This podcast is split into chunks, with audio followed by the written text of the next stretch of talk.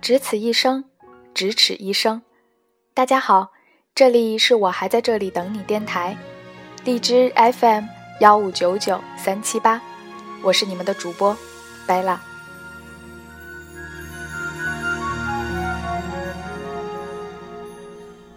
这一刻突然觉得好熟悉。提起孟非，我想大家应该都不陌生。我的父亲就很喜欢这个因一档相亲类的电视节目《非诚勿扰》而家喻户晓的主持人。我想他也是很多观众喜欢的主持人之一。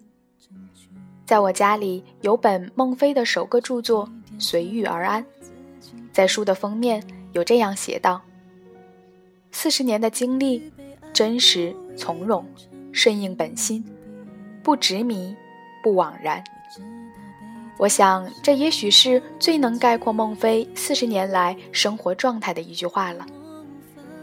四十岁之后，孟非更加率性和内省，就像石头被波浪裹挟，不肯让波浪把自己的棱角刷掉，尽量不委屈自己，做个真人。今天要跟大家分享的是来自微信公众平台人物。二零一五年九月十八号的文章，《孟非浪中之时》，作者近景。由于篇幅较长，我分为了上下两期与大家一起分享。曾一起走，却走失那路口。感谢那是你。四十不惑。孟非今年戒了烟，起因是《非诚勿扰》的主持搭档老烟民黄磊戒了烟。他看孟非在化妆室一根接一根的抽，某次饭局就对他说：“抽烟自己麻烦，也给别人添麻烦。一个习惯只需要二十一天就能养成，所以你二十一天就能戒烟，你敢不敢？”当时孟非正在抽烟。啪，就把烟扔地上了，说行。后来孟非果真没再碰过烟，还和黄磊一起拍了禁烟宣传片。他像传销组织一样发展自己的禁烟下线，发红包鼓励自己的员工戒烟。作为一个老烟民的这个年纪，选择做一些对自己反响非常好的事情。黄磊解释，孟非听劝。大概是因为到了一个时间，四十岁之后，孟非似乎更加率性而内省。去年，他成立了自己的公司，《非诚勿扰》的大部分班底跟随孟非。虽然体制上还在江苏台，但新公司承担了《非诚勿扰》的制作部分，实现制播分离。开新公司的同时，孟非删除了自己的全部微博。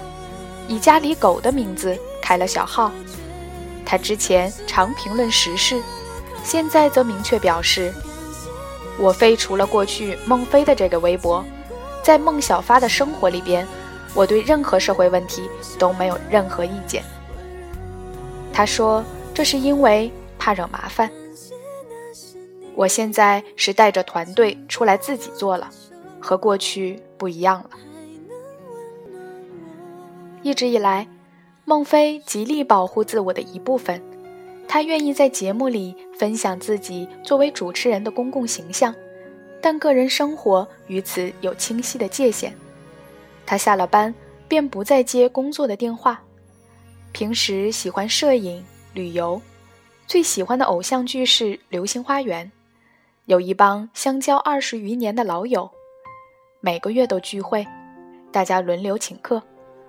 如果是领导或者高端粉丝的饭局，他不想出席就直接拒绝。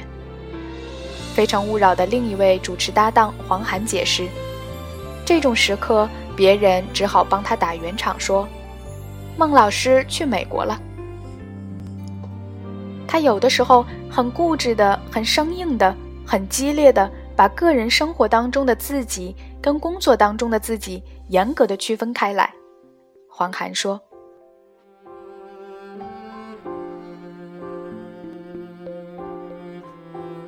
他把开小面馆看作四十岁之后的一个重要目标。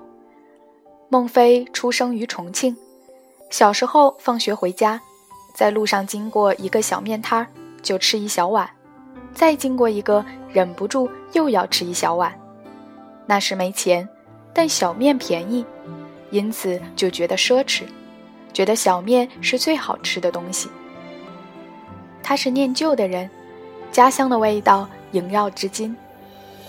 出版人朋友沈浩波说：“他对小面的热情，有一段时间几乎高于一切。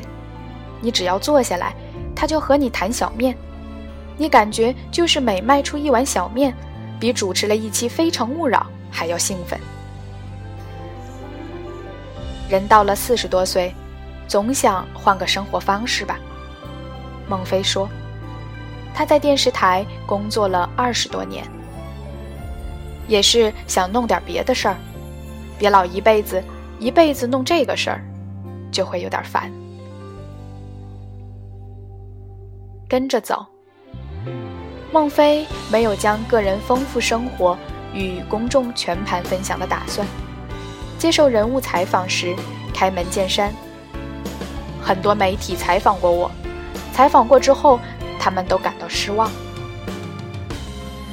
他致力于打破一种期待。《非诚勿扰》上那个幽默风趣的主持人，理应有与之相配套的现实生活中的精彩故事。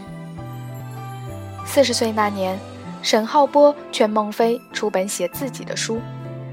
神跑了好几次南京，以利诱劝他给自己的前四十年做个总结，以威逼告诫说不写就全忘了。孟非后来接受邀约，但自序里说：“如果有人肯读完它，并由衷地认为很有意思，我只能认为这是个奇迹。”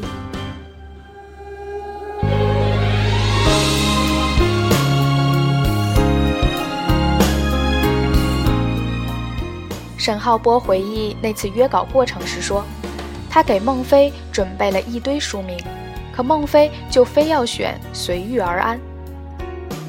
我就感觉叫《随遇而安》这个书名不太好卖，因为我觉得整个时代的人都在讲奋斗、努力，要争取，要拼搏。你弄个《随遇而安》，就跟市场、跟潮流拧着来吧，《随遇而安》。”是孟非前半生的人生哲学，但这并未减少他经历的戏剧性。高考落榜，知识分子家庭出身的孟非做过许多体力活，在印刷厂工作时，经常卸几十斤的纸和石棉网。因为接触油墨，手指常年乌黑，他甚至曾差点在一次印刷事故中失去左手。后来，他进入江苏卫视，从临时工开始做，摄像、记者、编导到制片。南京大学新闻传播学院教授张红军和孟非是多年好友。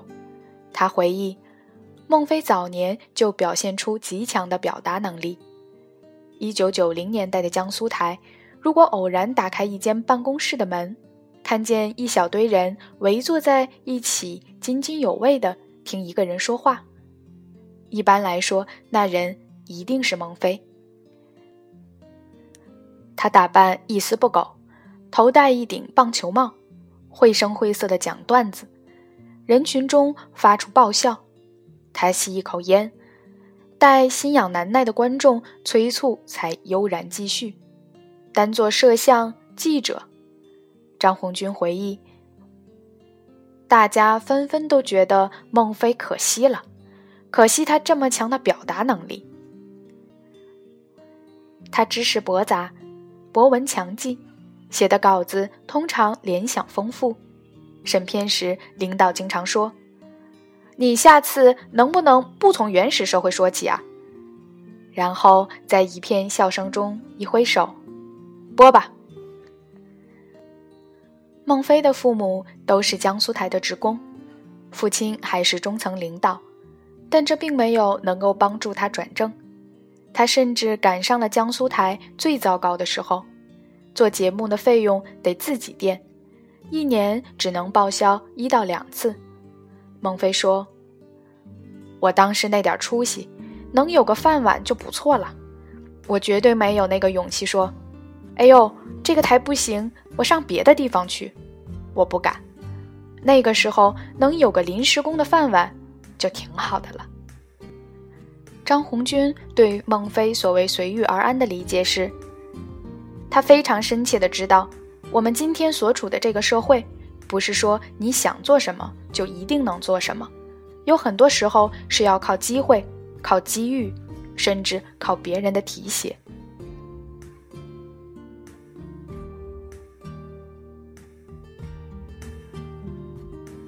景志刚是孟非的伯乐。二零零二年。时任江苏电视台城市频道总监的景志刚，看到他说新闻而不是报新闻的能力，找他主持《南京零距离》。我没有什么所谓的方向和目标，就是叫你做主持人，你就好好做。孟非说：“这个非专业出身的光头主播，出人意料的红遍南京。他在社会底层摸爬滚打过来。”平民视角深入骨髓，《南京零距离》在开播第二周收视率上扬，从第三十六周开始名列尼尔森南京地区电视节目排行榜第一名。开播第二年，广告收入过亿。主持《非诚勿扰》让他的知名度量级提升到全国范围。二零一零年年底，《非诚勿扰》开播，仅用了不到十集。收视率就超过百分之三，成为名噪一时的现场级节目。对此，孟非说：“播新闻就好好播，争取做一个好的新闻主播。让你去做《非诚勿扰》大型生活服务类节目，你就好好做服务类节目。”曾经的江苏台台长周丽觉得。《非诚勿扰》的底色由孟非的民生新闻人出身决定，节目往往只有一个脉络，没什么稿子。但孟非不是报新闻的，他是说新闻的人。他对现场反应非常快，现场爆发的很多东西，他就把它当新闻来处理了。所以后来好多人学我们相亲这个节目，学的还不像。二零一一年。江苏广电总台十周年庆典晚会上，孟非作为员工代表发言，主题是“跟着走”。他讲自己曾看过一篇文章，邓楠有次问父亲邓小平：“长征那时你在干什么？”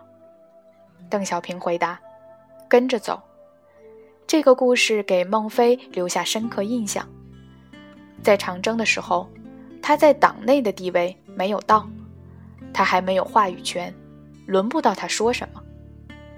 孟非分析，第二层意思就是说，你一个经历了那段岁月的人，到了他那个年龄，七十多岁的人了，什么回头看看，觉得没什么可说的，就跟着走就行了。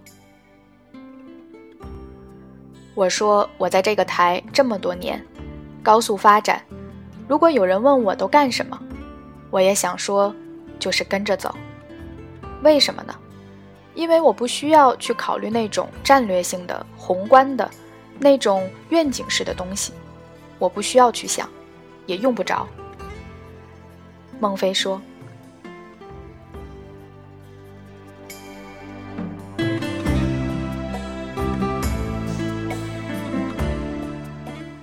内在的争。”沈浩波把孟非的不争看作是对外的不争，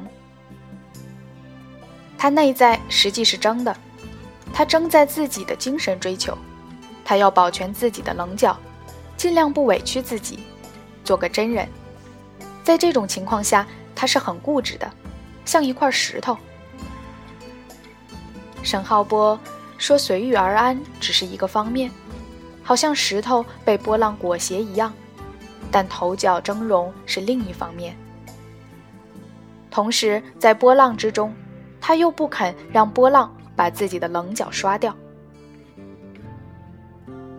南京零距离火了之后，央视数次向孟非伸来橄榄枝，他都拒绝了。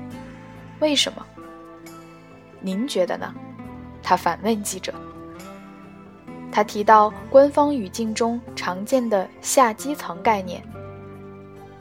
你不在下面吗？你还要下去？我从来都在下边，我不用下基层，就天天在基层待着呢。他总是强调自己出身社会底层，在节目上如此，在生活中也是如此。黄涵却对此有不同认识，他认为孟非是干部子弟或大院子弟的一种，只不过与一般子弟不同，因为叛逆的青年时代没有走上四平八稳进入体制，获得各种资源支持的人生。那让他走另外一条路，然后这条路呢，可能走起来就有一些磕磕绊绊。然后他就把这个叫做草根的出身，底层的拼搏，我觉得好像有点儿。黄涵笑了起来。我理解的草根和底层好像不是这样子的，不是真的那种底层和草根。他的那段经历是让他贴近了他们，或者说能让他站在一个外头，就是能让他有一段时间站在之外和之下。看了一下那个上层和主流，精英和主流，所以他确实有那样一个可以跳脱开来、游离开来的视角。其实，包括对于底层的同情，对于不公正的那种抨击，对于比如说体制或者什么政治文化、社会文化的反思，这也是一个精英的特征啊。黄涵说。周丽二零零三年出任江苏台台长，野心勃勃的改革，江苏台迎来高速发展的黄金十年。周丽习惯对平台提出明确的任务指标，比如收视率和广告额度，但尊重个人价值，不要求孟非也这么做。孟非说自己没想过争第一，你非得想我要干到全国前三名。我要再过几年，我争取个全国第一。我不知道有没有人这么想，反正我是没这么想过。要好，黄涵说，孟非不是要强，而是要好，对一切好的东西有追求。他爱读书，记忆力极佳，能长篇背诵《围城》。有次《非诚勿扰》开选题会。孟非问了问全组人每年的读书量，没有人超过他。他也爱打扮，讲究华服搭配。他有那种向往美、追求美、去体验、去享受。他有这样一种动力。黄涵说：“这种动力在工作中促成责任感。他自己的那样一种素养，又决定了这个标准其实是不低的。”在《非诚勿扰》节目组工作过五年的编导蓝薇认为，孟非有表演型人格，人越多的时候越兴奋，越有表演欲。孟非每次录节目都紧张，一定要上趟厕所来缓解压力。主持一场节目三四个小时如打了鸡血一般，直到结束的那一刻才突然放松。从直播新闻节目到综艺节目。场子大了，倒激发了他的能力。蓝薇说：“我觉得他是享受的，但是他自己可能不承认吧。”二零一四年，冯小刚任春晚总导演，他给孟非打过电话，问他能不能来趟北京，想听听他的看法。孟非婉拒，说自己是台里的员工，要听从台里派遣。如果问个人，我个人什么事儿都不想干，最后还是没去。更大的舞台并不必然带来诱惑。回想起这件事，孟非依然清醒地坚持自己的选择。第一，我没有兴趣；第二，那个舞台不适合我，那样的说话不是我能说得了的。那种高亢嘹亮那样的，说不出来。我只适合这样的有交流的。孟非自豪自己能做到在不同类型的节目之间转换自如。我不管是从地方到全国，我认为如果说还有点儿值得吹牛的东西，那一定是播新闻的去做了娱乐或者生活服务类节目，完全不同的类型的节目也获得了观众的认可。张红军总结。我觉得他的这种驱动力，就在于他要实现自己的价值。